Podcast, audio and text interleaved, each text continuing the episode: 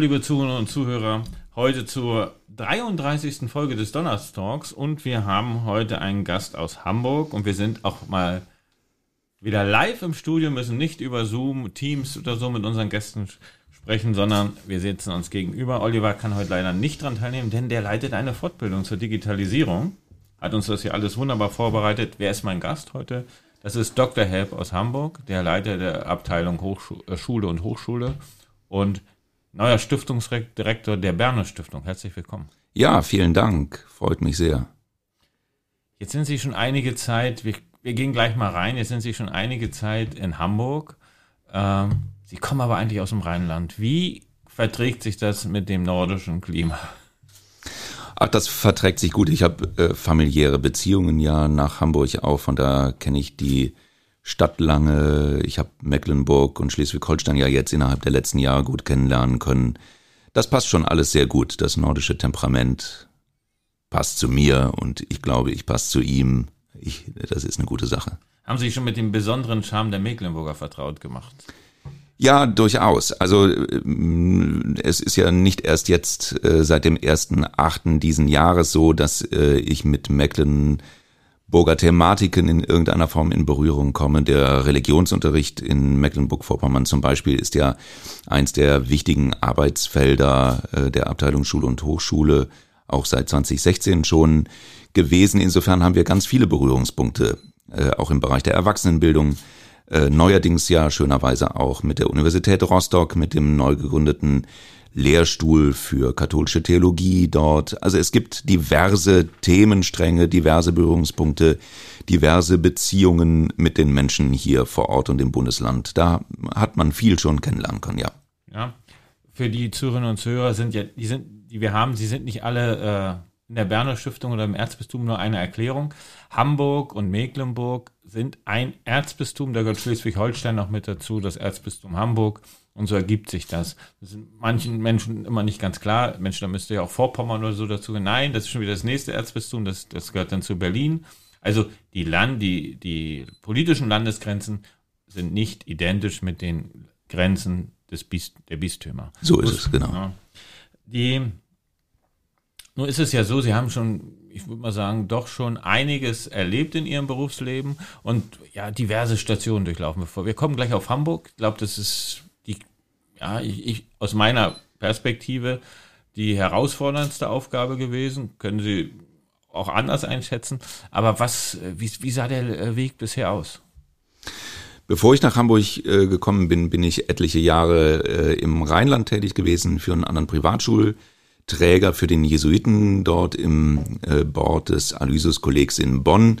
Hab dort nach dem Studium und der Promotion, ich bin Lehrer für Deutsch und Religion auch in der Ausbildung, ähm, habe dort äh, nach der Promotion die Leitung des Internats zunächst begonnen. Da war große Aufbruchstimmung Anfang der 2000er Jahre. Die Kodekation ist eingeführt worden. Es galt, einen neuen Strang eines Mädcheninternates äh, äh, zu gründen, viel Profilentwicklungsarbeit und so weiter und so weiter.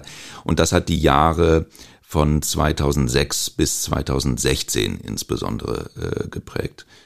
Ab 2010 ist es dann so gewesen, dass ich in Bonn insbesondere auch äh, mit der Aufklärung, Aufarbeitung von sexuellem Missbrauch am dieses Kolleg sehr äh, äh, befasst gewesen bin, Präventionsarbeit, und einer vollständigen Neuaufstellung im Grunde genommen der Institution auf allen Ebenen, die nötig geworden war, nachdem eben im Zuge der ähm, Aufdeckung von Missbrauchstaten im Kontext des Jesuitenordens auch am Aloysius-Kolleg damals äh, für die letzten Jahrzehnte einiges an Vorfällen eben offenkundig geworden war.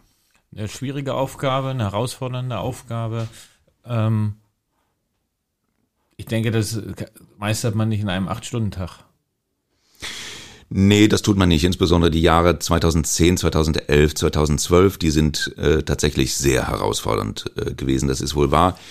Was mir immer großen Spaß gemacht hat, ist, dass ähm, die Tätigkeiten sowohl am Aloysius-Kolleg, dann aber auch in zusätzlichen Engagements. Ich bin beispielsweise ab einer gewissen Zeit, 2013, auch im äh, Vorstand äh, des Verbands katholischer Internate und Tagesinternate Deutschlands, Österreich und der Schweiz drin gewesen im Arbeitsstab des unabhängigen Beauftragten für Missbrauchsfragen, einer Arbeitsgruppe dort, die sich mit Präventionskonzepten, Schutzkonzepten für die Einrichtung auseinandergesetzt hat. Das ist eine sehr vielfältige Tätigkeit einfach der letzten Jahre gewesen, diverses Themenfeld äh, und das ist ausgesprochen spannend gewesen. Das, das habe ich immer nicht nur als herausfordernd, äh, sondern eben als, auch als sehr bereichernd äh, erlebt. Der Missbrauchsskandal hat ja die katholischen Einrichtungen und Schulen in doppelter Weise herausgefordert. Auf der einen Seite muss man die, den Opfern Gerechtigkeit widerfahren lassen. Auf der anderen Seite muss man die Frage stellen, welche Zukunft haben diese Bildungseinrichtungen? Wie können sie überhaupt Zukunft gestalten? Natürlich absolut. Also das ist nicht das primäre Interesse. Das primäre Interesse ist natürlich erstens, äh, dass Missbrauchstaten aufgedeckt absolut. werden und, und das vor allen Dingen auch im Sinne der Betroffenen äh, geschaut ist, was zu tun ist, dass äh, geschaut ist, wer war verantwortlich, wer hat welche Taten begangen und das auch entsprechend dem nachzugehen, das zu ahnden, das aufzuarbeiten und vor allen Dingen die Zukunft der Kinder und Jugendlichen, die zum jeweiligen Zeitpunkt und auf Zukunft hin in der Einrichtung sein werden, auch sicher zu machen. Ähm, was mir besonders wichtig ist, äh, das habe ich in dieser Zeit tatsächlich gelernt und auch mitgenommen äh, ins Erzbistum Hamburg, ist, dass das Präventionsthema äh, von Gewalt und insbesondere auch sexualisierter Gewalt ein Schulentwicklungsthema im Ganzen ist, weil wenn man Prävention richtig macht an einer Bildungseinrichtung, an einer Schule, alle Bereiche der Schule mit berührt sind, von der Organisation über die Profilbildung, über inhaltliche Fragen, Mitarbeiterfortbildung, Personalentwicklung und, und, und, und, und. Alles hängt da mit drin. Und insofern ist das ein ganz, ganz spannender Ansatzpunkt dafür, wie stellt sich eine Schule insgesamt auf? Welchen Weg wird sie nehmen? Äh, auf welche Aspekte äh, nimmt sie Rücksicht für die Zukunft hin? Wie gestaltet sie das Schulleben etc.? Absolut. Und daran hängt natürlich auch die ganze Kultur oder der Kern der Einrichtung. Ganz richtig, ja. Die, der Wechsel nach Hamburg, ich hatte es schon äh, angedeutet, in die Schulabteilung stellte eine besondere Herausforderung dar. Weil ja, also sie mussten ja eigentlich komplett, eigentlich, ich, ich sag mal, übertreibe ein bisschen, so als Start-up-mäßig, äh, etwas komplett Neues aufbauen. Mhm. Zwar konnten sie auf zurückgreifen. Wie sah die Situation damals aus? Das ist nicht jedem bekannt. Ja, Start-up äh, trifft das eigentlich relativ gut. Also ich bin im Sommer 2016 äh, von Erzbischof Hese und damals Generalvikar Team äh, nach Hamburg gerufen worden, jetzt erstmal mit zwei Aufgaben. Es existierte im Generalvikariat keine Abteilung Schule und Hochschule. Äh, die galt es tatsächlich zuerst mal aufzubauen als Verwaltungseinheit. Und zwar mit Blick darauf, äh, dass das Bistum entschieden hatte, die Hamburger Schulen die ja damals noch unter der Kuratel des katholischen Schulverbands Hamburg organisiert waren, in die eigene Trägerschaft äh, zu übernehmen. Ähm, der Schulverband stand äh, vor riesigen wirtschaftlichen Herausforderungen, wäre über kurz oder lang nicht mehr in der Lage gewesen, trägerschaftliche und betreiberschaftliche Aufgaben für die Schulen in Hamburg auch zu erfüllen. Da war dringender Handlungsdruck. Das waren die beiden ersten Aufgaben, die ich zu erledigen hatte. Ich baute dann ab Sommer die Schulabteilung auf, die ab dem 01.01.2017 ihre Arbeit aufgenommen hat und parallel dazu auch die Übernahme des äh, katholischen Schulverbands, der ja äh, dann darin mündete, dass die katholischen Schulen in Hamburg zum 01.01.2017 in die Trägerschaft des Bistums übernommen worden sind. Und da wurde uns natürlich überhaupt mit dieser Übernahme erst klar, was das bedeutete.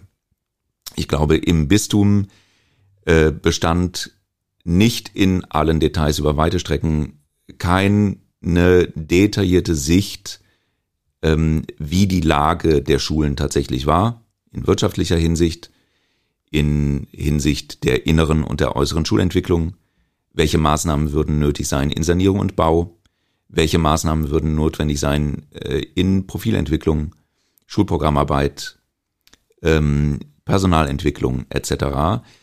Und damit haben wir viel Zeit verbracht, uns da überhaupt zuerst mal ein Bild zu machen. Das gesamte Jahr 2017 ist ein einziges Analysejahr äh, äh, gewesen und ähm, hat dann eben auch zur Aufdeckung der vielen To-Dos äh, äh, geführt, die uns jetzt seit 2018 insbesondere auch beschäftigen und die, das ist ja äh, bistumseitig auch bekannt, Anfang 2018 dann leider zunächst auch äh, in die Einleitung von Schließungsprozessen von einigen Schulen haben führen müssen. Ja, man würde jetzt im wirtschaftlichen Kontext oder überhaupt in, im, Firmenkontext würde man ja vom Transformationsprozess eigentlich auch sprechen, wenn man es genau nimmt. Und ähm, da, ich sag, da liegt der Hase dann ja auch im Pfeffer in gewisser Weise, denn es ist natürlich ein man könnte ja schon fast sagen, Bildungskonzern. Ich würde behaupten, äh, der Schulverband war vermutlich der größte Schulträger auf alle Fälle in Norddeutschland, hat Norddeutschland und äh,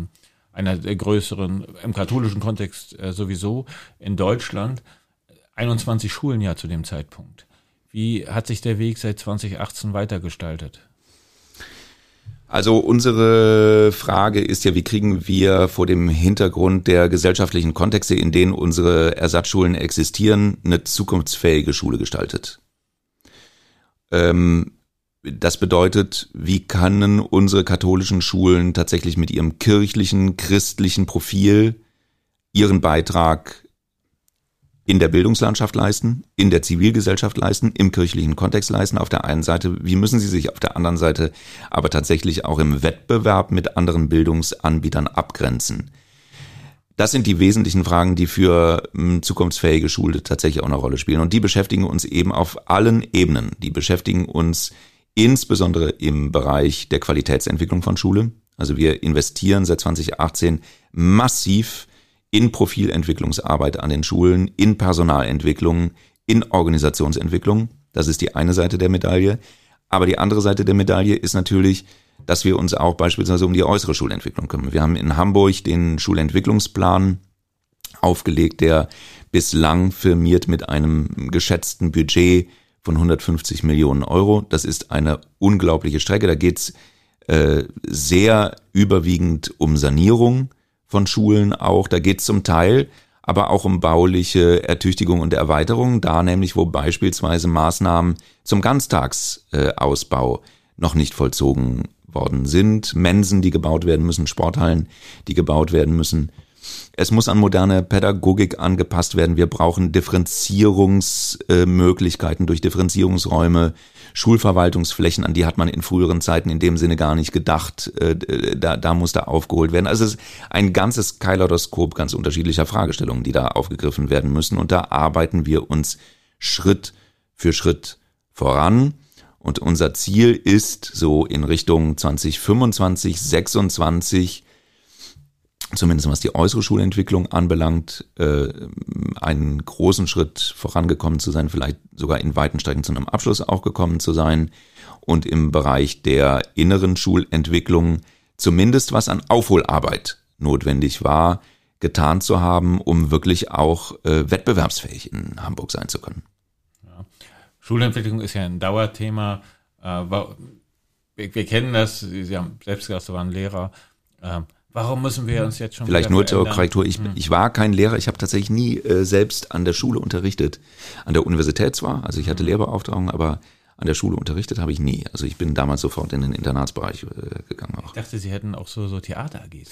Das ja, genau. Also äh, Theaterpädagogik, das war mein Feld. Ja, ja, ja, ja, ganz richtig. Ähm, aber wir kennen das natürlich. Warum verändert sich jetzt wieder was? Innere Schulentwicklung. Äh, wir haben ja nie Stillstand. Wir müssen ja mal Antworten finden auf die Veränderung der Zeit.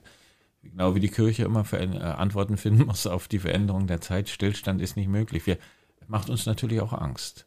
Und jetzt kommen wir nämlich, ja, ich würde jetzt schon ganz gerne mal auf die Berner Stiftung kommen und der Prozess. Wir kennen uns natürlich. Ich hatte, äh, wir als Berner Stiftung und äh, die Abteilung, weil wir ja im Rahmen der Schulinspektionen ja verbunden sind. Ich habe sogar eine, ich persönlich habe jetzt äh, zwei Schulen in Hamburg inspiziert und ähm, habe da schon ein bisschen was auch mitbekommen und dann wird man auch vielleicht manchmal an der einen oder anderen Stelle demütig. Äh, ist jetzt auch schon ein paar Jahre her, es wird sicherlich einiges passiert sein.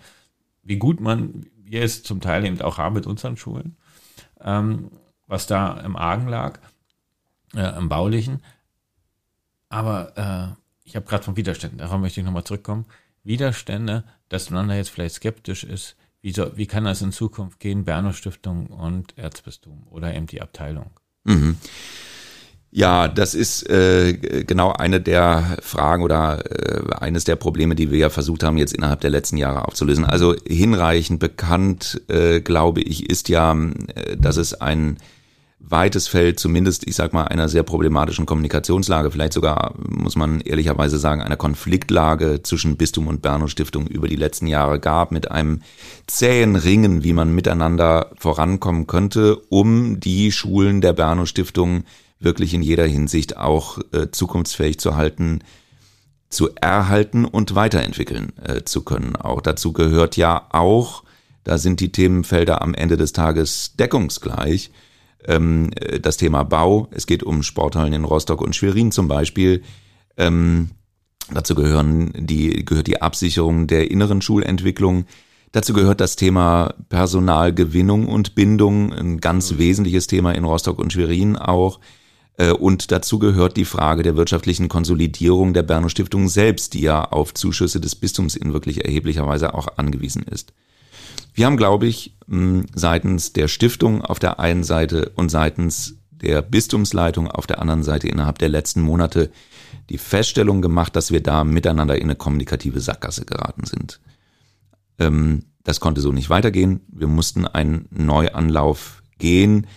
Ähm, und da ist an dieser Stelle die Idee entstanden, können wir das nicht machen in der Weise, dass beide Einrichtungen der, das Bistum als Schulträger auf der einen Seite, die Berno Stiftung als Schulträgerin auf der anderen Seite erhalten bleiben, wir aber gleichzeitig eine gemeinsame Führungsstruktur vereinbaren. Eine gemeinsame Führungsstruktur, die jetzt so aussieht, dass ich als Abteilungsleiter Schule Hochschule im Generalvikariat eben äh, Stiftungsdirektor werde, die Stiftungsdirektion übernehme und äh, Paul Zehe als stellvertretender Stiftungsdirektor äh, Dienststellenleiter ähm, äh, der Berner Stiftung in Schwerin bleibt und damit auch die ganzen operativen Prozesse wie in den letzten Jahren auch weiter versehen ähm, wird. Also wir einen, einen Einsatzbereich in Schwerin vor Ort haben, der die Obliegenheiten der Schulen der Berner Stiftung auch weiter wahrnehmen wird. Und ich glaube, das ist ein ganz guter Weg. Ich bin sehr froh, dass sich da mh, die Bistumsleitung, Erzbischof Hese, Generalvikar Pater Geisler, hm, Herr Becker als Verwaltungsdirektor auf der einen Seite und der Stiftungsrat auf der anderen Seite seit Kalenderjahrsbeginn zusammengefunden haben äh, und diesen Lösungsweg miteinander haben auch gut finden, miteinander beschreiben können, sich darauf eingelassen haben, das miteinander haben verabreden können und sehe es in dem Sinne ganz klar auch als einen wesentlichen Job auf meiner Seite an, jetzt diesen ersten kleinen Schritt, den wir in Richtung Vertrauensbildung getan haben, zuerst mal weiter auszubauen und zu kontinuieren. Das wird eine der wesentlichen Aufgaben sein für die nächsten Monate. Sie haben jetzt sehr viele Ausführungen gemacht. Ich kam gar nicht dazwischen. Ich möchte Ihnen natürlich an dieser Stelle auch ganz herzlich gratulieren zu, dir, zu Ihrer neuen Aufgabe, zu, zu dieser herausfordernden Aufgabe äh, des Stiftungsdirektors der Berno Stiftung. Obwohl, wenn man ihr zuhört und was Sie auch beschreiben, ähm, ist ja eigentlich der, wäre die Amtsbezeichnung ist eigentlich gar nicht treffend, sondern wir sind, wir haben ja beide Theologie studiert. Ich denke, wir denken oft in Symbolen. Also für mich wäre so das Bild des Brückenbauers eigentlich an der Stelle interessanter oder, äh, ja, den können wir nicht einführen, aber das ist vielleicht, sehen Sie sich da auch? Ja, das Bild des Brückenbauers, das ist ja äh, klerikal besetzt. Ja. Also ich bleibe mal bei dem Wort Vertrauensbildung. Äh, mir, mir ist wichtig, die Bereiche zusammenzuführen, zu gucken, äh, wie wir vertrauensbildend auch in der Kooperation miteinander vorankommen. Wir haben dicke Bretter zu bohren. Wir haben uns einen Evaluationszeitraum jetzt auch mal für zwei Jahre gesetzt, äh, wo wir schauen wollen, passt das denn äh, in dieser neuen gemeinsamen Führungsstruktur zwischen Bistum und Berner Stiftung überhaupt? Kriegen wir Probleme abgeschichtet? Kommen wir miteinander voran? Äh, und das werden wir in zwei Jahren einfach mal auswerten. Die Stiftungsdirektion, also mein neues Amt, das ist nicht auf zwei Jahre fixiert. Ähm, das geht auch darüber hinaus. Aber wir nehmen uns jetzt mal zwei Jahre und schauen uns diesen Prozess miteinander an und bewerten das dann vor dem Hintergrund nochmal neu. Also Vertrauensbildung. Das ähm, ist das Wort, das ich benutzen würde. Schule ist ja der beste Ort zum Lernen. Und aber auch die Schulträger können ja voneinander lernen. Und was kann denn die Berner Stiftung vom Erzbistum und das Erzbistum von der Berner Stiftung lernen? Das ist eine ganz spannende Frage, die ich eigentlich äh, gar nicht beantworten möchte an der Stelle, weil es ja gerade mein großes Interesse ist, dass wir das miteinander herausfinden. Ich glaube, da ist ein wechselseitiges großes Potenzial. Also äh, da geht es mir vor allen Dingen um Inhalte auch. Äh, egal, ob das äh, Schwerpunktbereiche sind äh, der Bildung in der digitalen Welt, da kommt es mir sehr darauf an, einfach mal wechselseitig zu schauen, was für Erfahrungen macht man äh, an der einen wie an der anderen Stelle wo kann man da an dem einen oder anderen auch äh, partizipieren, wo kann man profitieren von den Erfahrungen, die an anderer Stelle gemacht worden sind. Ich nenne mal ein zweites Beispiel. Die Berno Stiftung verfügt über das Ausbildungsseminar, das Studienseminar. Ähm, das ist was, was wir natürlich mit großem Interesse uns in Hamburg anschauen, wo wir auch bereits die ersten kooperativen äh, Gedanken zugesponnen haben. Wir können uns beispielsweise vorstellen, dass ähm, nicht nur das Ausbildungswesen, das Qualifizierungswesen für die Schulen der Berno Stiftung dort auch äh, weiter Impulse durch empfängt, sondern beispielsweise auch für die Religionslehrerinnen und Religionslehrer im Bundesland. Da werden wir mit dem Land auch drüber sprechen, ob da Möglichkeiten existieren. Eventuell gibt es aber auch in dem Bereich der Personalentwicklung, Personalgewinnung ähm, äh, und so weiter Erfahrungswerte, die wir in Hamburg sammeln könnten und die eben künftig fruchtbar gemacht werden können für äh, Mecklenburg. Das sind jetzt nochmal zwei Themenfelder gewesen, von denen es aber, glaube ich, dutzendweise gibt. Und ähm, meine Idee wäre, dass sich die unterschiedlichen Fachleute aus der Schulverwaltung in Hamburg, der Schulverwaltung in ähm, Schwerin, aber auch die schulischen Teams selbst ähm, wechselseitig innerhalb der nächsten Wochen und Monate kennenlernen, äh, auch durchaus mal einander hospitieren in bestimmten Bereichen und man auf diese Weise einfach mal äh, austestet, äh, wo sind Bereiche, wo wir zusammen, wo wir gut zusammenarbeiten können, wo sind Bereiche, wo wir voneinander lernen können, was entdecken wir da eigentlich aneinander. Also der Blick äh, über den Zaun oder äh, Besuch bei Freunden wäre so ein Modell. Was ich natürlich sagen kann, Studienseminar ist natürlich ein Fund für die Personalgewinnung. Ich denke, das äh, könnte für haben, also da sehe ich die, sehe ich persönlich jetzt auch als also Mitgründer des Studienseminars natürlich große Chancen, weil wir äh, da einfach die Erfahrung gemacht haben, dass die Referendare und Referendare dann auch oft bei uns an den Schulen bleiben und wir ihnen da auch eine Perspektive bieten können. Ja. Jetzt komme ich nochmal auf zwei Themen, die natürlich jetzt für unsere Hörerinnen und Hörer, die gerade speziell aus unserer Schule sind oder aus der Berner Stiftung. Sie haben das Thema Turnhallen schon angesprochen. Was gibt es da für Neuigkeiten? Also äh, zuerst mal eine sehr prioritär jetzt zu behandelnde Frage. Das ist auch äh, in, in meiner Rolle eines der ähm, primären Themen, das wir jetzt äh, uns, uns vornehmen. Wir haben ursprünglich aus alten Überlegungen, die im letzten Kalenderjahr, im letzten Wirtschaftsjahr angestellt worden sind, 2021, den Plan gehabt, dass wir äh, mit äh, den Turnhallenbauten in Schwerin und Rostock so voranschreiten würden, dass wir zum Schuljahr 2024, 2025 vielleicht nicht direkt zu Schuljahresbeginn, aber zumindest im Verlauf des Schuljahres äh, tatsächlich auch eine Finalisierung äh, der, der äh, Turnhallenbauten dann tatsächlich vorliegen hätten. Mm, für Schwerin könnte sich das eher andeuten, weil dort die Umfeldbedingungen einfach deutlich leichter sind. In Rostock müssen noch einige Fragen zusätzlich behandelt werden. Es ist allerdings so, dass jetzt bereits für August und Anfang September äh, ein Plan zurechtgelegt worden ist, wo die Richtungsentscheidungen zwischen Bistum und Berner Stiftung abgeschlossen sein sollen, so dass dann tatsächlich auch die Planungs- und Realisierungsprozesse ab Oktober an beiden Standorten mit den jeweiligen Geschwindigkeiten aufgenommen äh, werden können. Also wir gehen da voran ob es, das mein Betreiben wäre es, aber ob es für Rostock gelingt, ich sag mal bis Anfang 25 tatsächlich das Ganze in die, in den Abschluss auch gebracht zu haben, das werden wir sehen. Das müssen wir uns insgesamt auch nochmal miteinander vor Augen führen. Ich weiß allerdings ganz klar, da ist Druck auf der Sache. Wir müssen zügig zu äh, Ergebnissen auch kommen. Das ist, glaube ich, ein positives Signal und das ist ja auch das, was äh, mit Kommunikation gemeint ist, dass man erstmal die Perspektiven äh, aufzeigt wir werden versuchen natürlich hier äh, auch Lösungen erstmal vorübergehend zu finden, aber wenn wir dann eine Perspektive auch haben, langfristig, und das sichert ja auch nochmal den Standort. Absolut. Ein guter Sportunterricht oder gute Beding Rahmenbedingungen sind ja das A und O. Neben dem Inhaltlichen, was wir dann natürlich mit unserer Haltung, mit unseren Überzeugungen füllen. Die zweite Frage, Mitarbeiterbindung. Wir haben natürlich zwei unterschiedliche Modelle im, in, im, in Hamburg und in Mecklenburg. Wir haben in Mecklenburg die angestellten Lehrerinnen und Lehrer in ganz seltenen Fällen verbeamtet. In Hamburg sind die Lehrer verbeamtet. Gibt es da Modellideen oder gibt es da äh, ja, Perspektiven? Naja, also das ähm, Verbeamtungsthema, das ist ja auch eines dieser äh, Diskussionsfelder schon seit vielen, vielen Jahren zwischen Berno Stiftung und äh, Bistum äh, und gehört mit Sicherheit auch zu den ganz, ganz wichtigen Gesprächssträngen jetzt. Ähm, ob das Heil der Welt, was Personalgewinnung und Personalbindung anbelangt, tatsächlich in der Verbeamtungsfrage äh, allein liegt, das möchte ich mal dahingestellt sein lassen. Tatsache ist aber, dass wir jetzt ähm, ab Beginn meiner Amtszeit, also direkt jetzt auch im Spätsommer, äh, miteinander nochmal sehr, sehr intensiv in diesen Beratungsprozess einsteigen werden. Wir werden uns da das Verbeamtungsthema auch nochmal sehr genau miteinander anschauen. Wir werden miteinander aber zumindest in zwei weiteren Sektoren auch nochmal eigene Prüfprozesse haben. In anderen Diözesen wird ja mit dieser Frage auch gerungen.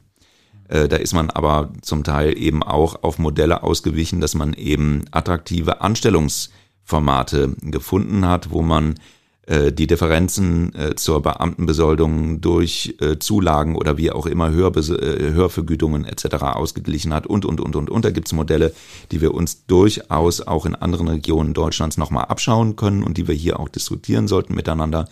Und es gilt natürlich die Frage wirklich nochmal in den Blick zu nehmen, was können wir tun, um den Schulen in Rostock und Schwerin auf dem Arbeitsmarkt, auf dem Lehrkräftemarkt größere Sichtbarkeit äh, zu verschaffen, an den Universitätsstandorten größere Sichtbarkeit zu verschaffen, wenn es darum geht, ähm, Nachwuchs äh, im Lehrkräftebereich, im sozialpädagogischen Bereich, bei Erzieherinnen und Erziehern und so weiter wirklich auch nochmal auf uns aufmerksam zu machen. Ich glaube, auch da ist Luft nach oben.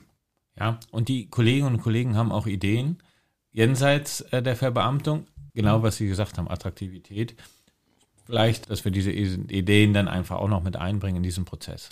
Ja, das würde mich freuen. Also ich habe so aus den letzten Jahren ähm, äh, wahrgenommen, so eine, so eine so eine gewisse äh, diskussionsseitige Fokussierung, äh, dass es unbedingt das Verbeamtungsthema sein müsste. Wie gesagt, mir ist wichtig, dass wir das solide diskutieren, aber ähm, weitere Ideen müssen wir mit auf die Agenda nehmen. Also ich glaube, am Ende des Tages äh, werden wir vielleicht sogar über kombinierte Modelle äh, reden müssen. Auch das wäre im kirchlichen Sektor, wenn man in andere Diözesen hineinschaut, ja durchaus ähm, nichts Neues. Äh, äh übrigens fahren so ja auch sogar einige Bundesländer, die äh, kombinierte Modelle äh, in den Beschäftigungsverhältnissen praktizieren. Mecklenburg-Vorpommern ja auch. Zum Beispiel, genau, ja. Wir kommen jetzt ein bisschen auf die Zielgerade, noch nicht ganz, aber ich habe schon über Ihre Ehrenämter gesprochen oder andere Aufgaben. Ich würde ganz gern nochmal auf ein Thema kommen. Das Thema oder die Zeitung äh, sind ja Mitherausgeber der Zeitschrift Engagement und wo sich ganz intensiv über pädagogische Themen auseinandergesetzt wird. Da werden heiße Eisen angepackt. Wir haben heute schon über Missbrauch, sexualisierte Gewalt gesprochen, aber auch das Thema Antisemitismus. Was äh, lässt Sie da so engagiert bei dieser Aufgabe dabei sein? Vielleicht nur äh, ganz kurz, also im äh, Herausgeber bin ich nicht, Mitherausgeber bin ich nicht, sondern ich sitze im Herausgeberbeirat. Herausgeber ist der Verband der deutschen Diözesen. Trotzdem, also diese Arbeit, die ist mir immer besonders wichtig gewesen. Für einen, ähm, für, für einen Privatschulträger und im kirchlichen Bereich merken wir das innerhalb der letzten Jahre tatsächlich auch sehr deutlich kommt es ganz, ganz stark darauf an, dass äh, sich ein Privatschulträger nie in eine Art Closed-Shop-System hinein entwickelt sondern sehr wach nach außen hin bleibt. Was sind ähm, Diskussionsstränge in den Bildungsdebatten, die zivilgesellschaftlich geführt werden, die in der Wissenschaft geführt werden? Was sind Good- und Best-Practice-Beispiele, die bei anderen Schulträgern, staatlichen wie privaten Schulträgern in Deutschland, aber auch außerhalb von Deutschland, in Europa, weltweit betrieben werden? Was sind Entwicklungen im Bereich von wissenschaftlichen Studien, die angefertigt werden? Was sind Tendenzen auch in der staatlichen Bildungspolitik? Und so ein Ort wie eine Zeitschrift wie Engagement, der Herausgeberbeirat dort, wo Wissenschaftler miteinander am Tisch sitzen, Themen konzipieren, Artikel zusammentragen, im Gespräch sind äh, mit Landesseiten, mit wissenschaftlichen Einrichtungen und, und, und, und, und die Diskurse mitverfolgen. Das ist ein ganz wesentlicher Ort, um dranbleiben zu können an diesen Diskursen. Und das ist als Inputgeber für die Frage, in welche Richtung entwickeln sich auch die spezifischen Profile unserer kirchlichen Schulen weiter, glaube ich, von allerhöchstem Wert. Ist da, jetzt haben Sie, es wird jetzt ein neues Heft, wird jetzt kommen demnächst, da geht es um Kinder und Jugendliche in der Pandemie. Welche Erkenntnisse sind Sie da gestoßen? Ich bin selbst gespannt auf alle Rückläufe aus den unterschiedlichen Beiträgen, die wir da äh, bekommen. Aber die Lage von Kindern und Jugendlichen in der Corona-Zeit insbesondere wird dann natürlich auch unter der Frage Lernleistungsgeschehen auf der einen Seite, sozial-emotionales Geschehen auf der anderen Seite aber auch beleuchtet. Ähm, was sich jetzt bereits herausmende, das ist ja auch in der Medienberichterstattung jetzt gerade der letzten Wochen äh, nochmal deutlich geworden. Wir bekommen so langsam die ersten wirklich auch datenbasierten, soliden Studien von Universitäten, äh, Forschungseinrichtungen und so weiter vorgelegt, wo die ersten Erkenntnisse kommen, dass im Lernleistungsbereich eben doch deutlicher mit ähm, äh, Kompetenzen, Nachlässen, Kompetenzdefiziten, ähm, äh, Lernleistungsdefiziten aus der Corona-Zeit zu rechnen ist. Also für die Viertklässler ist jetzt gerade durch eine Studie der Humboldt-Universität in Berlin äh, ja abgebildet im IQ-Bildungstrend äh, so eine Erkenntnis auch generiert worden. Ich glaube, wir müssen an der Stelle uns auch als kirchliche Schulträger nochmal sehr ehrlich machen und sehr genau hinschauen, wie ist die Situation der Kinder und Jugendliche, die an unseren Einrichtungen sind. Und wie gesagt, es betrifft nicht nur das Lernleistungsgeschehen, es betrifft auch die sozial-emotionale Lage von Kindern und Jugendlichen wenn wir uns anschauen, wie stark der Anteil derjenigen gestiegen ist innerhalb der letzten ein, zwei, drei Jahre, die in ähm, psychologische, psychotherapeutische Betreuung genommen werden mussten, ähm, wie stark der Anteil derjenigen gestiegen ist, die sich äh, in den Kinder- und Jugendpsychiatrien an den Kliniken gewendet haben, äh, dann haben wir, glaube ich, da ein Arbeitsfeld auch in sozialpädagogischer, schulpsychologischer und sonstiger Manier vor uns, wo wir auch als kirchliche Schulträger veranlasst sind, Antwort drauf geben zu müssen und wo Konzepte her müssen. Ich will nicht sagen, haben wir da vielleicht auch in diesem schwierigen Feld doch ein, auch ein Vorteil, dass wir Schulseelsorgerinnen und Schulseelsorger haben? Das glaube ich schon. Also es gibt sicherlich ähm, Bereiche, wo wir unsere Arbeit wirklich sehen lassen können. Schulseelsorge, Schulberatung, ähm, äh, das, das ist ein Bereich, wo wir ganz gut aufgestellt sind und, und wo wir sicherlich etwas anbieten, äh, was das besondere Profil unserer Schulen äh, auch kennzeichnet, wo wir was hermachen. Ähm, und trotzdem darunter, also wenn es in dem Bereich rein sozialpädagogischer Arbeit, äh, wenn es darum geht, wenn es um den Bereich Schulpsychologie zum Beispiel geht und so weiter, da sollten wir, glaube ich, nochmal miteinander ein bisschen genauer auch hinschauen, was ist zu tun und hm, wo können wir einfach für uns auch nochmal nacharbeiten. Da sind wir als katholische Schulen aber auch auf die Unterstützung des Staates angewiesen. Also diese Auflebenprogramme etc., die sollten eigentlich noch weiterlaufen. Also ja. Da sind wir natürlich auf Unterstützung des Staates angewiesen. Ähm, auf der anderen Seite sehe ich schon mit einer gewissen Ernüchterung, auch ich sage das hier ganz offen, äh, dass einem auch auf staatlicher Seite mitunter eine Ideenlosigkeit äh, und und ähm, eine, ich finde noch nicht sehr fokussierte Angebotspalette äh, begegnet.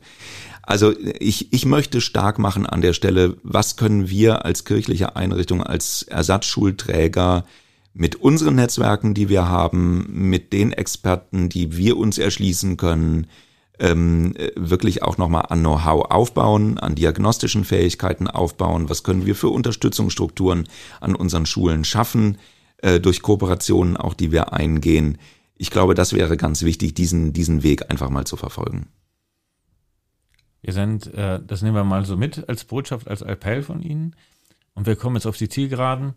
Eigentlich immer der Part äh, von meinem Co-Host Oliver, aber heute stelle ich die Frage, wir gehen auf das Jahr 2030, die UNESCO-Bildungs-, also die UNESCO-Ziele, Nachhaltigkeitsziele und der, äh, die hängen auch hinter ihnen. Und der vierte Punkt ist die hochwertige Bildung. Papst Franziskus hat 2019 seinem Bildungsaufruf im Dezember 2019 von Schulen als Hoffnungsort gesprochen. Aus meiner Sicht eines der nicht genug beachteten Papiere von Papst Franziskus, wo er mir fällt jetzt, mir fallen nicht so viele andere ein, die so detailliert äh, eine Zukunftsvision von Schule entworfen haben. sollte man öfter nochmal in den Fokus rücken. Jetzt meine Frage, wo sehen Sie die Schule der Zukunft was, oder, oder auch Themen für die Schule der Zukunft? Mhm. Es sind zwei Fragen. Ne? Äh, Schule der Zukunft, das ist für mich ganz klar die Schule, die Kinder und Jugendliche für die Zukunftsbewältigung, die für die ansteht, fit macht. Dafür sorgt, dass deren Fragestellungen im Sinne von Kompetenzerwerb, was brauchen die in ihren Bildungsbiografien und so weiter, äh, dafür sorgt, äh, dass Kinder und Jugendliche das erhalten können in, in, in ihrer Bildungslaufbahn. Das ist Schule der Zukunft und das muss sich natürlich immer wieder neu justieren. Also von jedem Schülerjahrgang zu jedem Schülerjahrgang ähm, äh, muss neu in den Blick kommen, was werden die Fragen sein, was kann man in Aussicht nehmen, was brauchen unsere Schülerinnen und Schüler tatsächlich an Rüstzeug da. Wir besetzen wesentliche Themenfelder, von denen ich glaube, dass sie tatsächlich zumindest für die nächsten Jahre äh, maßgeblich sein ähm, werden. Davon haben Sie eins bereits benannt, also Ökologie und Nachhaltigkeit, Bildung für nachhaltige Entwicklung ist ein ganz zentrales Themenfeld, das wir jetzt auch seit ein paar Jahren bereits auf der Agenda haben. Das müssen wir weiter ausbauen miteinander. Da wäre für mich auch sehr spannend der Dialogprozess mit der Berner Stiftung, mit den Schulen der Berner Stiftung. Das zweite ist das Thema äh, Umgang mit Diskriminierung, Diskriminierung im gesellschaftlichen, aber insbesondere auch im pädagogischen Kontext. Ähm, äh, da haben wir einen Fokus drauf gelegt. Da werden wir innerhalb der nächsten, des nächsten Schuljahres, der nächsten Schuljahre auch weiter dran arbeiten. Einsatz für äh, Demokratie und Pluralismus offene Gesellschaft, für die plurale Gesellschaft. Das ist das dritte große Themenfeld äh, an der Stelle, das wir bespielen spielt beispielsweise eine Rolle. Ich glaube, da haben wir eine besondere kirchliche Verantwortung, Umgang mit Antisemitismus äh, an den Schulen auch. Ähm, da würde mich der Dialog auch sehr interessieren mit der Berno Stiftung.